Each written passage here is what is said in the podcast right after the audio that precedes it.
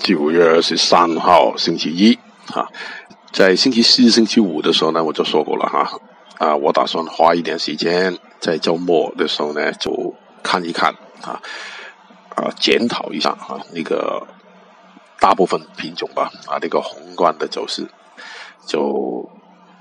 定一个比较大的交易的框架。好了，我们来先看图。